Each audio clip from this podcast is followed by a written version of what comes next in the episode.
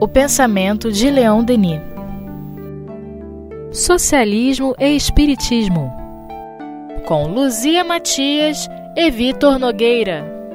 Queridos companheiros, queridas companheiras, mais uma vez estamos aqui estudando o pensamento de Leon Denis através desta obra, Socialismo e Espiritismo. Hoje, eu e Luzia Matias vamos dar continuidade à leitura e às reflexões que estão é, dentro do capítulo 8. E nesse capítulo, Leon Denis diz o seguinte: Ramsay MacDonald era da oposição da Câmara dos Comuns, o mais virulento orador trabalhista. Tornando-se primeiro-ministro, declarou a vontade de conciliar as novas reformas com as formas antigas da sociedade inglesa. Zombou daqueles que pretendiam transformar num dia os homens e as instituições. Deixou para mais tarde a nacionalização das minas e das estradas de ferro, sonhada pelo seu partido. E aí temos um trecho né, que está extraído do Journal de Genève, ou Jornal de Genève, não sei se está em inglês ou francês isso aqui, é, que uma publicação do dia 2 de setembro de 1924. Essa publica, esse trecho diz o seguinte: Nosso programa de reformas, disse ele, será a obra de várias gerações sucessivas, e mesmo quando estivermos mortos e esquecidos, a caminhada continuará. O ideal de um grande futuro ainda será construído diante do nosso povo. Ramsay MacDonald não crê nem na existência de classes rigidamente organizadas, nem na luta entre elas, tampouco na fatal revolução, nem mesmo na possível revolução. E aí, Leon Denis comenta esse trecho, dizendo o seguinte: Em um sentido diferente, a República dos Sovietes, que há pouco tempo abolira o capital e a propriedade, procura atualmente solicitar empréstimos junto àqueles que desejam de bom grado adiantar para elas vultuosas somas. Ela oferece como garantia aos financiadores concessões de minas e florestas. Na França, nossos socialistas terão cuidado para não cair neste excesso. Eles sabem que o capital é uma força, é a reserva dos povos e vemos que nem mesmo os bolchevistas podem tentar reerguer o seu país sem apelar para os empréstimos. Em todos os lugares, os portadores de títulos são numerosos e os encontramos até mesmo entre os mais humildes trabalhadores. É, a gente tem, como já foi comentado aqui nesse livro, é uma pesquisa né, que foi feita pelos tradutores, pela nossa editora, nos atualizando sobre essas figuras, sobre esses momentos, esses movimentos.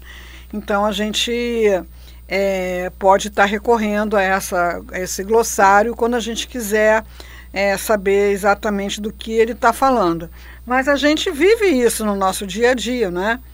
As pessoas que hoje são líderes é, políticos, deputados, senadores, governadores, é, líderes sindicais, em sua maioria foram o quê? Trabalhadores, né? ou pessoas que se envolveram em, na luta pelos interesses de uma determinada categoria e nesse lugar reivindicam uma série de coisas sem muita preocupação de como isso vai ser realizado, né?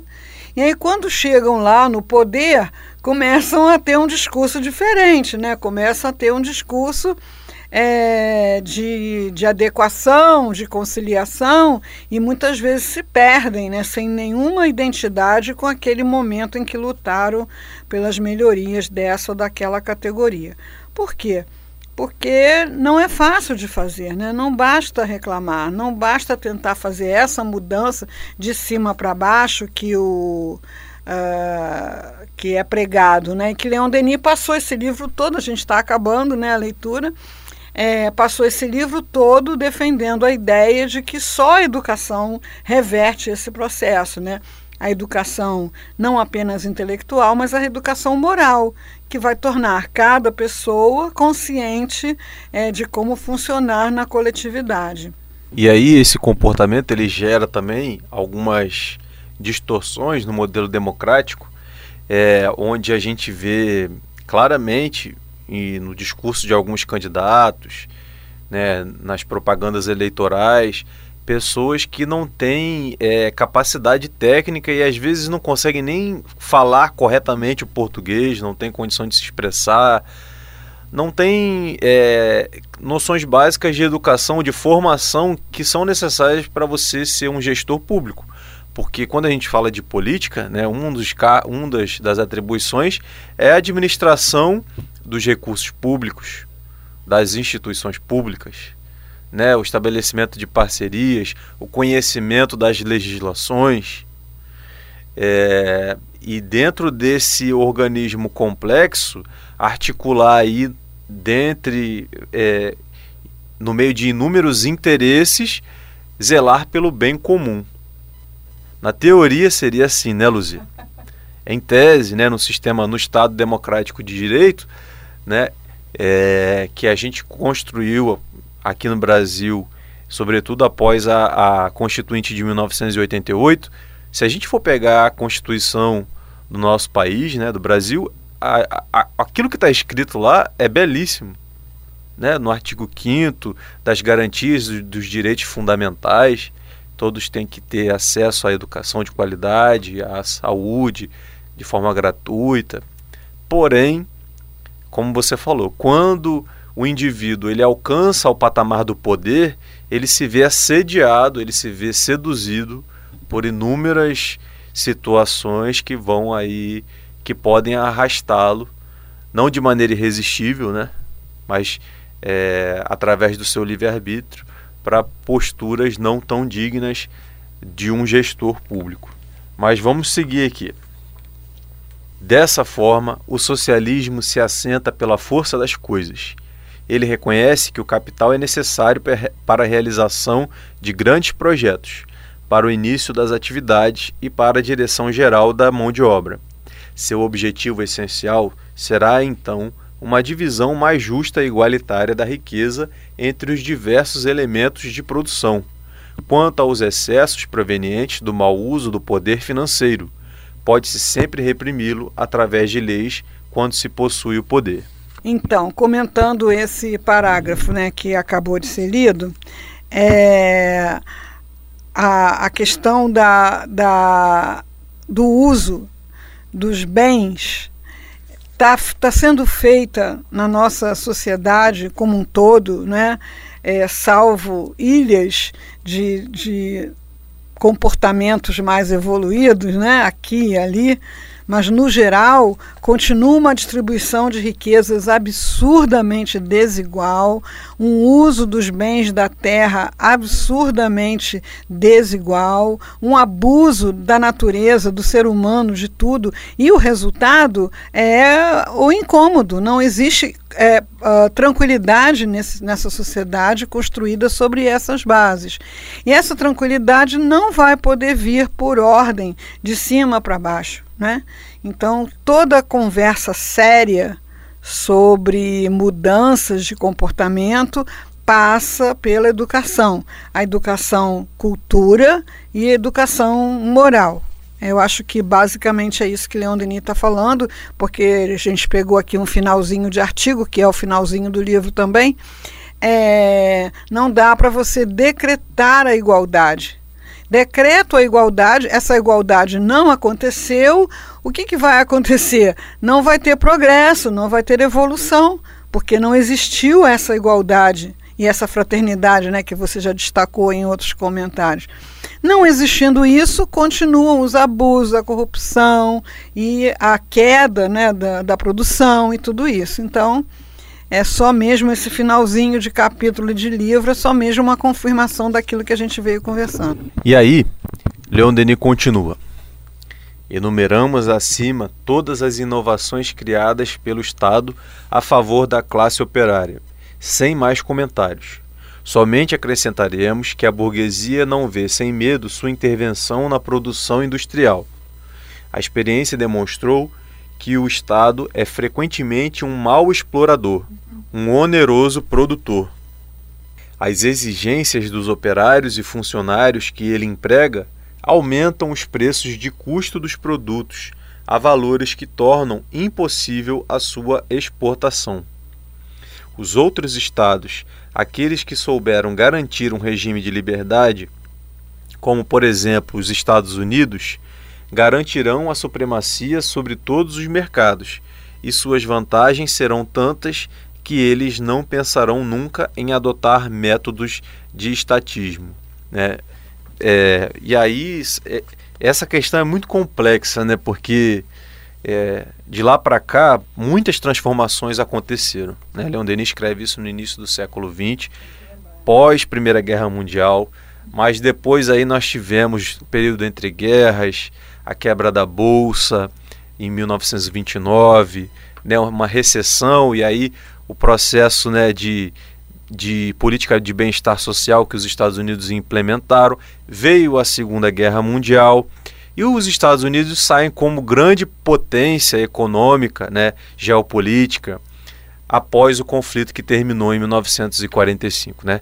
São, são como um dos últimos fatos da guerra, nós temos infelizmente as bombas atômicas né, que foram lançadas na cidade de Hiroshima e Nagasaki, lá no Japão. É, o mundo entra numa forte, num forte processo de globalização e o capital ele é a força primordial que move esse processo. Né? Nós tivemos é, a União Soviética que passou boa parte do século XX e depois da Segunda Guerra houve uma polarização entre os Estados Unidos né, e os soviéticos, uma polarização, um estado de tensão muito grande que terminou lá no finalzinho da década de 80, 1991, a queda do Muro de Berlim e a abertura política. Hoje nós temos, dentro do cenário político atual, os Estados Unidos como grande líder e interventor que, é, com o discurso de que é necessário levar a democracia e a liberdade, comete uma série de atitudes questionáveis sob o ponto de vista da, da, das políticas internacionais. Né? E muito da riqueza dos países europeus e também dos Estados Unidos foi conseguida às custas dos países chamados de terceiro mundo, e o Brasil está aqui entre eles. Né? Boa parte do ouro, boa parte das riquezas dos recursos naturais está é, que, que, que são aqui da, de, dessa terra da América do Sul e também do Caribe, da América Latina como um todo, está né, depositada nos cofres, vamos dizer assim, dos países ditos de primeiro mundo. E aí é, a, as contradições é, que compõem né, todo esse circuito são o cenário onde nós estamos aqui encarnados. Cenário complexo, né, Luzia? É por isso que a educação moral tem que começar a entrar nas nossas preocupações porque a gente vê que só educação, cultura, não, não torna o ser humano menos é, egoísta nem menos rapina, né? É, mas não tem jeito, todos pertencemos ao planeta e aonde a gente produz uma desigualdade absurda, ela vai reverter para a gente mesmo.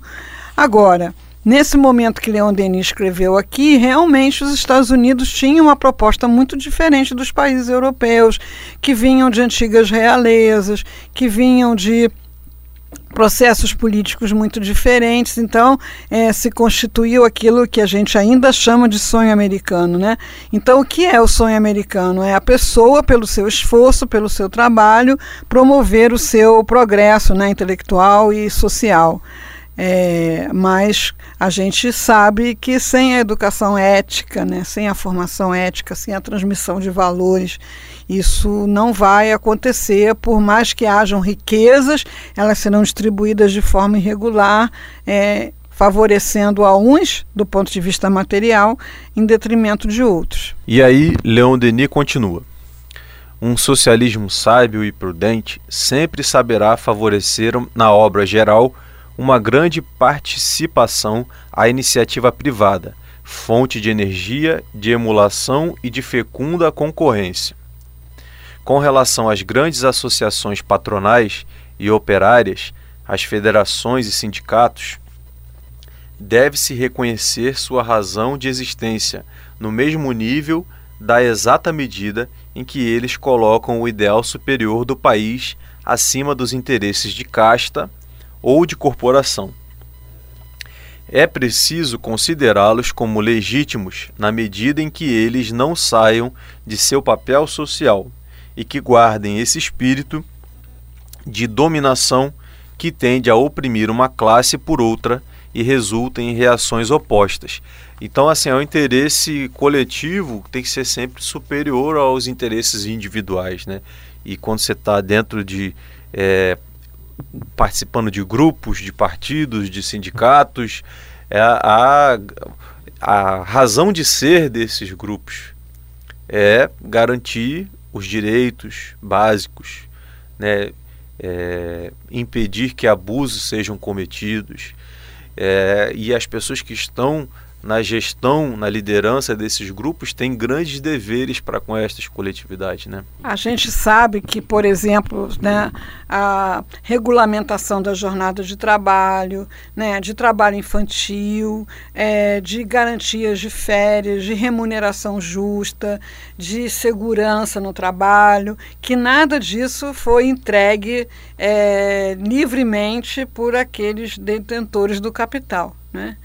Então, é necessário que hajam lideranças que encontrem mecanismos de levar a, a essa relação né, de patrão e trabalho, é, de empresário e a, a, aquela sua equipe, aquelas pessoas que trabalham. É necessário que haja alguém é, que possa dar voz àquela classe né, que é menos favorecida no, no aspecto da, da, do capital. Agora, se não houver a educação moral, estou até chata hoje, né? Porque estou batendo nessa teclinha, né? O que a gente vê e assiste é que essas lideranças que surgem nos sindicatos e nas, nos órgãos de defesa do operário é, ganharem, galgarem postos de poder elevados por essa mesma categoria e dali fazerem seu, seu espaço de abusos, né? Por quê? Porque ainda se fala muito pouco em ética, né, em educação ética, em construção de valores, porque é como se uh, o ser humano que alcançasse um, alcançasse um nível de conforto é, material é, fosse necessariamente feliz. e não é isso que a gente observa. Não é um instinto natural, diz Leon Denis, que leva os homens a agrupar suas forças face ao perigo ou à dificuldade a serem vencidos? A ordem social deve conter a liberdade de associação, mantendo um justo equilíbrio entre esses agrupamentos de forças e se opondo às investidas de uns sobre os outros, cada um velando por seus próprios interesses. Então, assim, é, é condição necessária para a gente sobreviver é estar unido em em sociedade, em equipe, né, em grupos. É, a gente precisa um do outro, essa solidariedade, né, ela é estudada dentro das ciências sociais, dentro da sociologia, elementos de coesão que, que são necessários para que a sociedade se, se, se funcione, né? É, o contrato que nós temos que ter entre os direitos e os deveres de cada, cada pessoa, né? Você pensa, se você mora num condomínio, né, de, de, de apartamentos, você pode fazer o que você quiser no seu apartamento, a hora que você quiser, você pode dar uma festa e pode, pode colocar o volume a hora que você quiser. Não. Existem regras. Existem regras para você tratar do seu lixo, para você circular pelos espaços públicos para você ter acesso a determinados locais que são de uso público. Dentro da sua unidade, né, do seu, da sua casa, do seu apartamento, você pode definir as suas regras privativas. Mas nós aqui, como grande condomínio é, que é o planeta Terra, nós somos, é, a partir do momento em que somos lançados dentro da vida social, da vida de relação, a gente precisa, pelo bem de cada um de nós, né, renunciar quando é necessário, ceder quando o outro tem a preferência e lutar também para garantir os seus direitos, a sua, é, seus direitos básicos. Né? Essa coisa que Leon Denis fala aí, não é que a sociedade precisa ter mecanismos para conter a livre formação de associações, né? Eu me lembrei do movimento anarquista, fui tomar aqui uma cola porque não sabia localizar muito bem, né? Mas é um movimento que começou, digamos assim, em 1868, 1894 e é, continuou exercendo a sua influência até 1949. Então, o que, é o anarquismo? Né? É uma espécie de negação de todas as, as leis. Né? Então, assim, será que a nossa sociedade, como ela está é, construída, ela pode é, permitir que haja uma associação para o anarquismo? Complicado, né? né? ou para a, a violência, né? Porque o anarquismo não tinha paciência para esperar convencer ninguém, né? Então é como a gente viu aqui, por exemplo, os black, como é que é block o que é black? nas passeatas chegava aquelas pessoas, é, black blocs, aquele negócio, né? Então aquilo ali é o quê? Aquilo ali é para causar não é um impacto, uma transformação a curto prazo. Não, tudo bem, você ali aluga uma sala e faz ali uma sede dos blockbusters, né? E tá tudo bem, porque a democracia prevê isso. Não pode ser assim, né? Tem que ter um mínimo controle, né, da, dos agrupamentos. Mas lembrando sempre, quem controla também tem que estar tá moralizado, também tem que estar eticamente é, bem estruturado. Na ordem econômica, a solução do problema está na associação do capital, motor indispensável de todo empreendimento, com a inteligência diretriz e com a mão de obra executante. Aí, como em todas as coisas, a justiça deve presidir na divisão de bens. Esse é o objetivo imediato e terrestre do ideal democrático, e foi por isso que as massas operárias nele depositaram sua esperança e fé. Eu fico lendo isso, é, fico pensando aqui no Brasil, é impossível não pensar, né? Como, é, de que maneira a nossa sociedade, ela, ela foi é, caminhando talvez no sentido contrário a isso, né? Porque hoje a gente vê o país é o nosso país é um dos líderes em termos de desigualdade, desigualdade social. Existem muitas pessoas, né, vivendo numa condição de miséria é, em, em, todas as situações, né, miséria social, miséria econômica, miséria moral, é, sem acesso à moradia, alimentação adequada. Basta que a gente saia à rua e a gente começa, se a gente tiver olhos de ver, a gente começa a entrar em contato com essas realidades. Muitas vezes a gente se anestesia, né? Muitas vezes a gente é, naturaliza e faz com que essas pessoas se tornem parte do, dos equipamentos urbanos, né? Ah, tem um poste, tem uma lixeira da prefeitura, ah, tem uma pessoa ali, né, naquela situação pedindo dinheiro, mas acho que nós que estamos procurando esse olhar além da matéria, precisamos às vezes nos reconectar com essas situações, né? A gente não vai conseguir salvar o mundo. Isso é, não está na nossa conta nem a nossa responsabilidade. Mas o que, que nós espíritas, né, enquanto movimento, enquanto atores sociais, o que, que nós podemos fazer para minimizar essas situações? É, cada um age de acordo com a evolução com suas experiências já capitalizadas, né? Mas eu acho que pelo menos uma, uma reflexão a gente precisa fazer diante de cada uma dessas situações né? Aquilo causa um incômodo, causa um desconforto e a gente procura anestesiar, já que é desagradável, ou eu vou me ocupar de outra coisa, ou eu vou comer um chocolate, ou eu vou entrar num cinema, ou eu vou dormir, né? Eu acho que pelo menos parar e pensar, tem aquela pessoa é, dormindo na rua tem aquela pessoa, como eu hoje vi, é, tem essa pessoa, já passei por ela algumas vezes na minha rua, essa pessoa carrega um carrinho, aqueles que a gente chama de burro sem rabo, absurdamente carregado de material reciclável, né? Quer dizer, quanto é que essa pessoa ganha por esse trabalho? Deve ganhar pouquíssimo, né? E a pessoa está ali de sol a sol empurrando aquele carrinho. Tem que parar para pensar sobre isso, né? É, ah, está trabalhando, mas precisava trabalhar nessa situação tão dura e com uma remuneração que talvez não dê para ter uma condição digna. Então, pelo menos parar para pensar, porque à medida em que a gente pensa e a gente trabalha a nossa sensibilidade e o nosso coração se compadece, doer dói.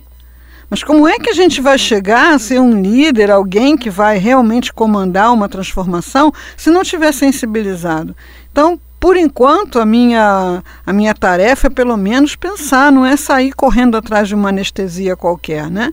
E se ali naquele momento eu posso prestar algum socorro? Né? Agora, hoje, também em função dos meios de comunicação, a gente tem como entrar em contato com muitos trabalhos já estruturados, já organizados, e somar com eles, né? nem que seja mandando um e-mail de parabéns, de, de reconhecimento, de né? de estímulo, isso. Sem dúvida, o acordo não é fácil de realizar, como demonstram os conflitos periódicos que eclodem na vidraria operária de Albi, entre a direção e o Conselho dos Trabalhadores, mas nada obtemos sem dificuldades. Devemos ressaltar as felizes inovações que dão uma forma mais prática para a solução do problema cooperativo. Algumas grandes indústrias inglesas e americanas criaram o que elas chamam de acionários, com partnerships, gestão participativa, ou seja, o acesso do operário a uma parte do capital que ele adquire pelo emprego de sua economia numa poupança, cujo depósito é complementado pela direção da empresa na proporção do tempo de serviço realizado.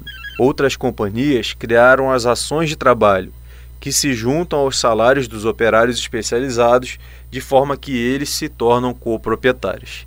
Então, assim, é, é a grande discussão, uma das grandes discussões é, do, do programa socialista é a participação é, do operário nas forças produtivas, né?